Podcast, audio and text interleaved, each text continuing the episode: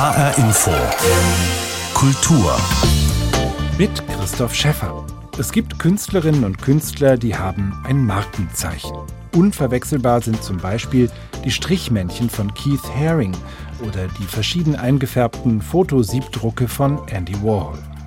Bei der 1930 geborenen Künstlerin Niki de Saint-Phal sind es die Nanas, voluminöse Frauenfiguren mit üppigen Formen und knallbunter Bemalung. Diese raumgreifenden Skulpturen verdecken allerdings oft die anderen Arbeiten der Niki de Saint-Phal.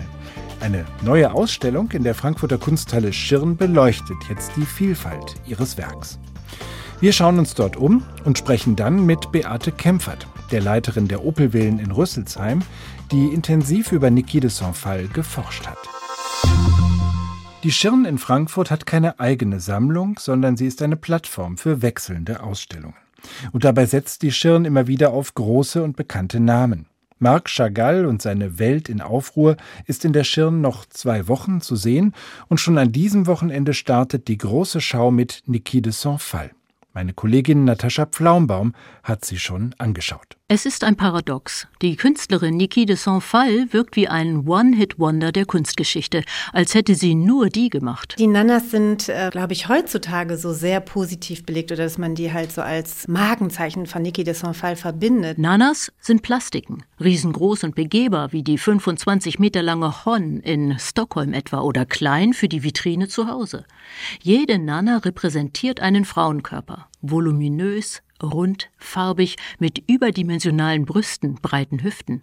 Ein Sinnbild für Anti-Body-Shaming würde man im woken Slang von heute sagen, aber die Frankfurter Kuratorin Katharina Dohm beschreibt sie als eine befreite Frau, die unabhängig von allen Zwängen und auch unabhängig vom männlichen Blick und auch den Vorstellungen, männlichen Vorstellungen, jetzt mal in erster Linie oder patriarchalischen Vorstellungen an Frauen äh, davon befreit sind. Nanas sind leicht zu lesen. Sie sind fröhlich, lustig, machen gute Laune, vordergründig jedenfalls und haben eine ganz klare Botschaft. Alle Macht den Frauen.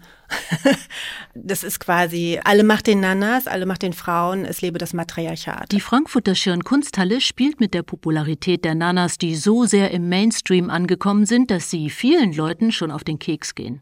Katharina Dom weiß um diese kritische Polarität und baut deshalb in Frankfurt eine Show, die jeden komplett verblüffen wird. Ohne Niki de Saint-Phal kopieren zu wollen, war es mir wichtig, dass der Besucher quasi in diese Ausstellung hineintritt und in diesem Kosmos Niki de Saint-Phal sich befindet. Und es gibt keine Wände und ein ja, ich will jetzt nicht zu viel verraten, und eine starke Farbe. Es ist ein gigantisch leuchtend glattes Magenta mit einem Verlauf zu dunklem Violett, mit dem die Galerie Ost der Schirn Kunsthalle futuristisch ausgekleidet ist. Dieses Pink flasht das Auge komplett und wirkt so immersiv auf den Körper, als beträte man ein Rabbit Hole, aus dem es kein Zurück mehr gibt. In dieses Pink setzt Katharina Dom gleich im ersten Raum die sogenannten Schießbilder von Niki de Saint-Phal, französisch Thiers mitunter menschengroße reliefartige Assemblagen aus Gips, Draht und Farbbeuteln. Also eine junge Frau ist in Paris und behandelt ihre Leinwände äh, nicht mit dem Pinsel, sondern ähm, nimmt Farbbeutel, Plastikelemente, sie macht eine Schicht weißen Gips darauf, stellt sie in den Hinterhof, leiht sich eine Flinte vom Rummel oder von einem Schießbudenhändler und schießt auf ihre eigenen Bilder. Und die Farbbeutel ähm, laufen dann aus und laufen über diese krustige Oberfläche bestehend aus Gips und wo sich dann natürlich auch zum Teil auch Spielzeuge abbilden. Und es ist einerseits ist die Aktion wahnsinnig sensationell und zugleich auch brutal. Und man sieht, wie sie selber sagt, die Bilder bluten, aber sie werden auch lebendig. Diese Schießbilder und ihre performative Geschichte dahinter sind die Entdeckung in dieser Ausstellung. Wer kapiert hat, mit welcher agitatorischen Kraft sich Niki de Saint-Phal in ihren Schießbildern gegen Krieg, Patriarchat, kranke Machtstrukturen, weibliche Unterdrückung, statische Identität, gesellschaftliche Aggression auflehnt, der wird eine Nana nie wieder auch nur niedlich oder einfach nur fröhlich bunt finden. Sebastian Baden, Direktor der Schirn Kunsthalle, will nämlich in Frankfurt endlich mal das ganze Bild der französisch-amerikanischen Künstlerin zeigen. Weil Niki de Safal als Künstlerin aus den 60er Jahren, in denen sie gearbeitet hat, über einen sehr langen Zeitraum gebraucht hat, um diesen internationalen Erfolg, den wir heute als ganz selbstverständlich erachten, überhaupt zu erzielen. Und die Schirnkunsthalle zeigt das, wie sich solche Biografien entfalten und bringt auch die entsprechenden Werke quasi als Beweismaterial für diese Karriere. Etwa 100 Werke zeigt die Ausstellung in der Frankfurter Schirnkunsthalle chronologisch gehängt und gestellt. Der Katalog sortiert nach Werkgruppen, so dass man überhaupt erstmal kapiert, dass es neben den Nanas noch Totenkopf-AIDS-Skulpturen gibt, dann sehr viele reliefartige, dreidimensionale Bilder mit chaotisch montierten Alltagsobjekten und eben diese großartigen Schießbilder, die das Produkt oder Überbleibsel einer Performance sind, die selbst wieder Kunst ist. Weil Niki de Sonfal jahrzehntelang auf ihre Nana-Serie reduziert wurde, ist dieser Blick auf das Gesamtwerk noch relativ neu. Die Schirn-Kunsthalle leistet mit dieser Ausstellung, die als Koop mit dem Kunsthaus Zürich entstanden ist, darum eine wichtige Biografieergänzung. Wir füllen eine große Leerstelle mit unserer Ausstellung, weil man sagen kann, das Werk dieser Künstlerin ist in den Facetten, wie sie jetzt hier aufscheinen, gar nicht bekannt genug. Sie muss sicherlich nicht neu geschrieben werden, die Biografie der Niki de Sonfal, aber die neue Ausstellung in der Schirn-Kunsthalle wird neue Blicke auf die Künstlerin aufmachen. Sie buchstabiert ihre politischen und gesellschaftskritischen Botschaften Menschen aus. Aber vor allem legt sie dar, wie sich das Nana-Thema Weiblichkeit von Anfang an durch das gesamte Övre der Künstlerin zieht. Nanas sind nur der Eyecatcher. Der Kosmos dahinter, der verblüfft.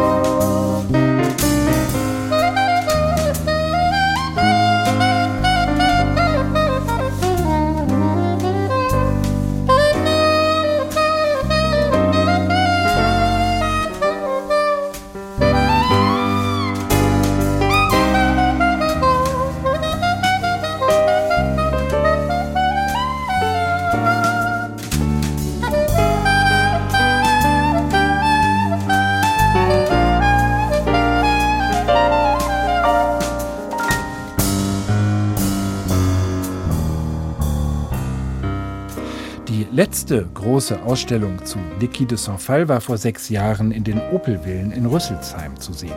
Deren Leiterin Beate Kempfert hatte zuvor jahrelang über die Arbeiten der Künstlerin fürs Theater geforscht. Bühnenbilder, Kostüme, Plakate und mehr. Ganz neue Einblicke in das Werk von Niki de Saint-Phal wurden damals möglich.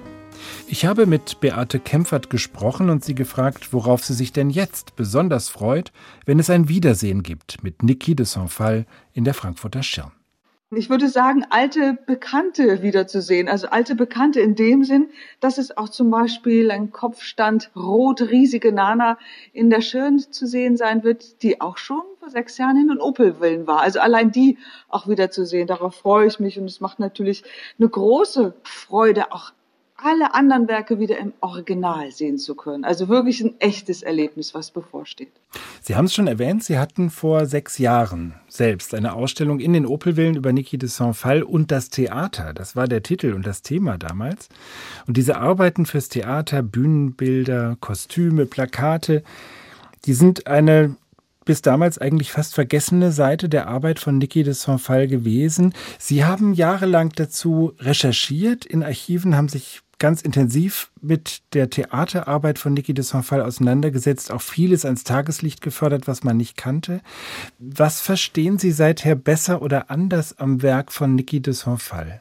Also Auslöser war ja ein Theaterstück, was Niki de Saint-Phal geschrieben hat mit dem Titel Ich und das tatsächlich 1968 in Deutschland, in Kassel, anlässlich der Dokumente aufgeführt worden ist. Was mir, also vielleicht auch viele andere, ähm, dann nicht bekannt war oder auch ehrlich gesagt, was mich verwundert hat, war, dass diese Arbeit noch nicht wirklich untersucht worden war. Also schlussendlich bin ich bis nach Kalifornien ins Archiv gereist, um Schachteln zu öffnen mit ihren Skripten, die bisher noch niemand eingesehen hatte. Und da war mir dann wirklich zum ersten Mal bewusst, dass wenn Niki de Saint-Phal eine Idee hatte, sie wirklich Tag und Nacht dran gearbeitet hat, das mit Freunden diskutiert hat, wieder neu verworfen hat, Ideen wieder weiterentwickelt hat. Und dann konnte ich mir auch dieses Theaterstück und auch die Werke dazu noch mal ganz anders anschauen. Und ich sah dann eben auch, dass ein Trickfilm erstellt worden war, für den sie so eine riesige Bahn bemalt hat. Und diese Bahn hatte sie nach dem Stück kurzerhand zerschnitten, schnipp, schnipp, schnipp, als Siebdrucke rausgegeben, aber niemand wusste, woher sie kommen. Die Ordnung, die, die Inhalte waren komplett verschüttet und erst durch meine Recherchen konnte man das wieder zusammenlegen und auch verstehen. Und darüber hinaus waren auch diese Schriften, die sie hatte, natürlich mit vielen Zeichnungen versehen und daraus fruchteten dann die Poems, wie sie das genannt hatte. Das sind so Text, Wortbilder, die wird man auch in der Schirn sehen. Und auch dazu konnte man dann sagen, aha, das hatte sie also aus dem Stück genommen. So muss man sich das vorstellen total kreativer Mensch, die Drachen zeichnet, Sonnen und sie wieder auf den Boden legt und wieder neu zusammenordnet. Und das ist das Verblüffende, was man oft vergisst an Niki de Samphal, dass sie einen, einen neuen Zusammenhang, dass sie was schöpferisch Positives gesehen hat und letztendlich nicht nur die Zerstörung, sondern auch die Liebe. Und diese Theaterarbeiten, die Sie damals recherchiert haben, die Sie damals vor sechs Jahren in den Opelvillen gezeigt haben, die ändern tatsächlich auch ein bisschen den Blick auf Niki de Saint-Phal, weil sie ja in ihrer Kunst eigentlich auch Räume bespielt und äh, Welten erschafft, in denen man sich auch bewegen kann, oder? Ja, genau. Also die, sag ich mal, die Arbeit für die Bühne, also Architekturen zu schaffen, in die Menschen hereingehen. Ja, das hat schon seinen Anfang mit Hon gehabt, 1966, eine erste riesige liegende Nana. Da mussten die Besucher durch die Vagina reingehen, um die Ausstellung zu sehen. Das hat sie nochmal auf die Bühne gebracht und da wirklich auch mit Raum gearbeitet, mit Architekturen und schlussendlich führte sie das dann auch zu Skulpturen im öffentlichen Raum bis schlussendlich zu ihren großen Gartenanlagen. Die Nanas, das sind die Figuren, die wir als erste eigentlich im Kopf haben, wenn wir an Niki de Saint-Phal denken, also diese großen Skulpturen mit sehr üppigen Frauenfiguren, die aber auch so raumgreifend sind, dass sie eigentlich so ein bisschen das äh, sonstige Werk der Künstlerin verdecken, äh, weil man eben vor allem das mit ihr assoziiert. Ähm, ist das eigentlich ähm, angemessen oder gibt es Dinge, die wir wirklich entdecken sollten und die hinter den Nanas zum Vorschein kommen, vielleicht auch in dieser neuen Ausstellung in der Schirn?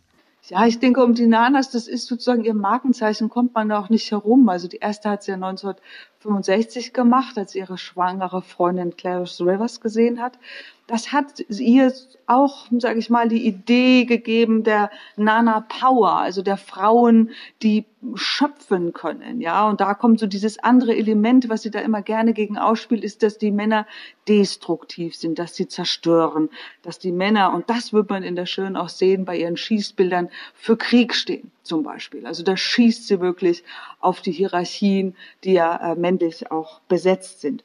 Die Nanas waren für sie und deswegen kann man sich auch nicht genug an ihnen erfreuen, doch schon etwas wie die Vorboten eines großen Matriarchats. Also eine selbstbewusste Behauptung von Weiblichkeit, die, ähm, ja, das wäre meine Frage. Wird die von allen so gelesen, auch von Männern? Wird das so verstanden? Weiß, wenn man jetzt so dieses Männer-Frauen-Bild sieht, das ist natürlich Niki de Samphal beschreibt das aus ihrer weiblichen Position, aber sie hatte auch und das sieht man in ihren Arbeiten immer wieder, ein großes Verständnis für Außenseiter, also für Menschen, die außerhalb der Gesellschaft stehen, um die sie sich sehr, sehr stark gekümmert hat. Also auch andere Themen wie die Umwelt oder AIDS sind Themen der Niki de Saint-Phal. Also ich denke, dass die Männer jetzt da nicht unbedingt Angst haben müssen vor so einer starken Frau. Sie hat die Männer geliebt. Sagt Beate Kempfert über Niki de Saint-Phal. Wir sprechen gleich weiter mit der Leiterin der Opelwillen in Rüsselsheim, die in zwei Wochen selbst eine neue Ausstellung mit spannenden Weiblichkeits- und Frauenbildern eröffnen wird. Zunächst aber noch ein genauerer Blick auf das Leben von Niki de Saint-Phal, die im Jahr 2002 in San Diego gestorben ist. Christoph Wös nimmt uns mit nach Paris. Trauben von Touristen drängen sich jeden Tag um den Stravinsky-Brunnen in Paris, gleich neben dem Centre Pompidou. Wie der Wasserstrahl aus den Brüsten der Sirenen spritzt, das fasziniert die Besucher. In kaum einem Fotoalbum fehlen die knallbunten Skulpturen üppiger Frauen von Niki de Saint-Phal. Les fameuses nanas qui ont fait sa gloire et qui ont été un peu difficiles aussi à gérer dans le sens qu'après. Die Nanas, die ihr so viel Ruhm eingebracht haben, haben ihr auch Probleme bereitet, erinnert sich Bloom Cardenas, die Enkelin von Niki de Saint-Phal. Alle Welt wollte immer nur die Nanas sehen, obwohl meine Großmutter doch viel mehr drauf hatte. Sie hat dann versucht, es praktisch zu nehmen. Die riesige Nachfrage nach den Nanas hat das Geld hereingebracht, mit dem sie ihre extravaganteren Projekte finanzieren konnte. Insofern war sie den Nanas böse und dankbar zugleich. Mit den extravaganteren Projekten fängt Niki de Saint-Phal früh an. In Neuilly bei Paris geboren und in den USA aufgewachsen, kehrt sie mit Mitte 20 nach Frankreich zurück und schießt sich ihren Weg im wahrsten Sinn des Wortes frei. Mit einem Gewehr feuert sie auf eine Leinwand, die sie mit Farbbeuteln präpariert hat. Beim Schuss zerplatzen die Beutel und die Farbe ergießt sich über die Leinwand. Aktionskunst in den 50er Jahren. Das ist progressiv, wie auch ihr Weltbild. Die Aggression, die sie fürs Schießen braucht, sagt sie, kommt von der Wut auf ihren Vater, der sie sexuell missbraucht hatte, und von der Wut auf die Männer im Allgemeinen, die Lehrer genauso wie die Priester. C'était une macho-féministe. Sie war ein feministischer Macho. Sie hat unheimlich gern mit Kerlen gearbeitet und sie hat es geliebt. Denken Sie an den Metallkünstler Jean Tinguely, den sie geheiratet und mit dem sie den Brunnen vor dem Centre Pompidou gestaltet hat. Aber gleichzeitig war sie total feministisch. Sie konnte sehr dominant und bestimmend sein. Sie hatte etwas von einer Amazone, einer Heldin. Mit der Rolle der Frau setzte sich überwiegend ironisch auseinander. Mitte der 60er Jahre formt Niki de Saint-Phal zum ersten Mal die drallen verspielten Nana-Figuren, die sie so berühmt machen. Für das moderne Museum in Stockholm schafft sie eine knapp 30 Meter lange Riesen-Nana, eine liegende Frauenskulptur, die man betreten konnte, und zwar durch eine riesige Vagina. In der Brust eine Milchbar, eine Gebärmutter im Bauch. Doch Niki de Saint-Phal reicht das noch nicht. Auf die begehbare Skulptur folgt die bewohnbare Skulptur. Angeregt von den Barockgärten der Toskana schafft sie einen Skulpturengarten, in dem sie Motive aus dem Tarot aufgreift, den Turm etwa, den Herrscher und den Tod. Sie hat ihr ganzes Leben daran gearbeitet. Zehn Jahre lang hat sie in ihren eigenen Skulpturen gewohnt. Doch plötzlich wurde es ihr zu eng. Sie hatte das Gefühl, im Bauch ihrer Mutter zu sein. Sie hatte ja diesen unglaublichen Willen. Wenn die sich eine Idee in den Kopf gesetzt hatte, dann wusste man, sie wird sie verwirklichen. Tout le monde savait que Verlassen hat Niki de Saint-Phal den Tarotgarten auch aus gesundheitlichen Gründen. Die giftigen Polyesterdämpfe, die sie bei ihrer Arbeit jahrzehntelang eingeatmet hatte, haben sie krank gemacht. Ihre letzten Lebensjahre verbrachte Niki de Saint-Phal im milden Klima Kaliforniens, wo sie 2002 an den Folgen ihrer Lungenschädigung starb. Ihr letztes Werk hat sie Califia gewidmet, einer Amazonenkönigin aus dem mythischen Kalifornien. Oder, wie Niki de Saint-Phal es ausgedrückt hat, einer starken Frau.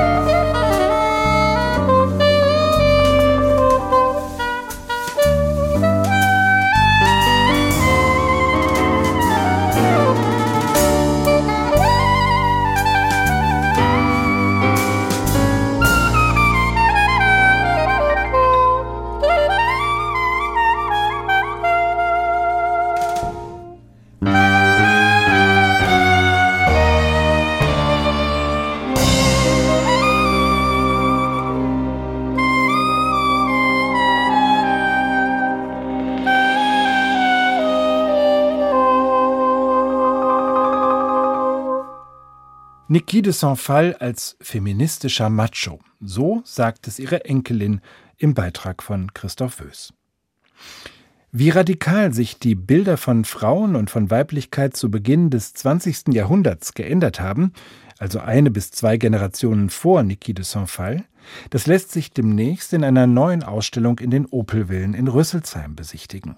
Frieda Ries und Iva, so heißen die beiden Fotografinnen, deren Arbeiten aus den Jahren 1919 bis 1937 dort zu sehen sind. Wer waren die beiden? Das habe ich die Kuratorin und Leiterin der Opelvillen Beate Kempfert gefragt. Die Fotografinnen waren Pionierinnen, kann man sagen, der Fotografie. Und da gehen wir dann weit zurück in die 1910er, 20er Jahre, in die Weimarer Zeit, die es dann auch möglich machte, dass Frauen Berufe ergreifen konnten. Ja, man muss sich immer wieder vor Augen führen. 1919 wurde erst das Wahlrecht der Frauen eingeführt. Die beiden waren in der ersten Spitze sozusagen. Die gründeten nicht nur eigene Fotoateliers, sondern waren finanziell unabhängig von den Männern.